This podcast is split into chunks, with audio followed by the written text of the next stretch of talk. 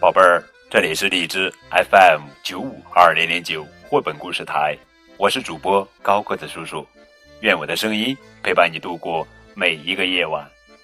今天呀，我们要讲的绘本故事的名字叫做《阿来不睡觉》，献给拖拖拉拉不愿上床睡觉的你。作者是爱尔兰作家亚斯明·伊斯梅尔文图，陶丽翻译。阿来不睡觉，汪汪汪！当当当当当当当当当！阿来该睡觉啦！哦，不不不，阿来，你往哪跑？阿来，那不是你的床。阿来，你在上面干什么呢？树上可不是给你睡觉的。哦，哎呦，阿来，你的床在哪儿呢？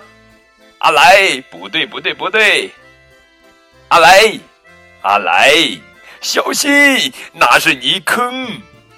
唉，太迟了。哦，阿来，看看你真脏，洗澡时间到。等等等等，阿来，等等阿来，等等啊！你还没擦干呢！我的天哪，阿来，过来，该睡觉了。阿来，阿来，阿来，真淘气。阿来，现在已经很晚了，该睡觉了。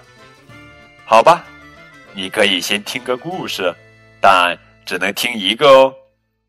阿来，你的床在哪儿呢？No，那不是你的床，那也不是你的床，那根本不是你的床。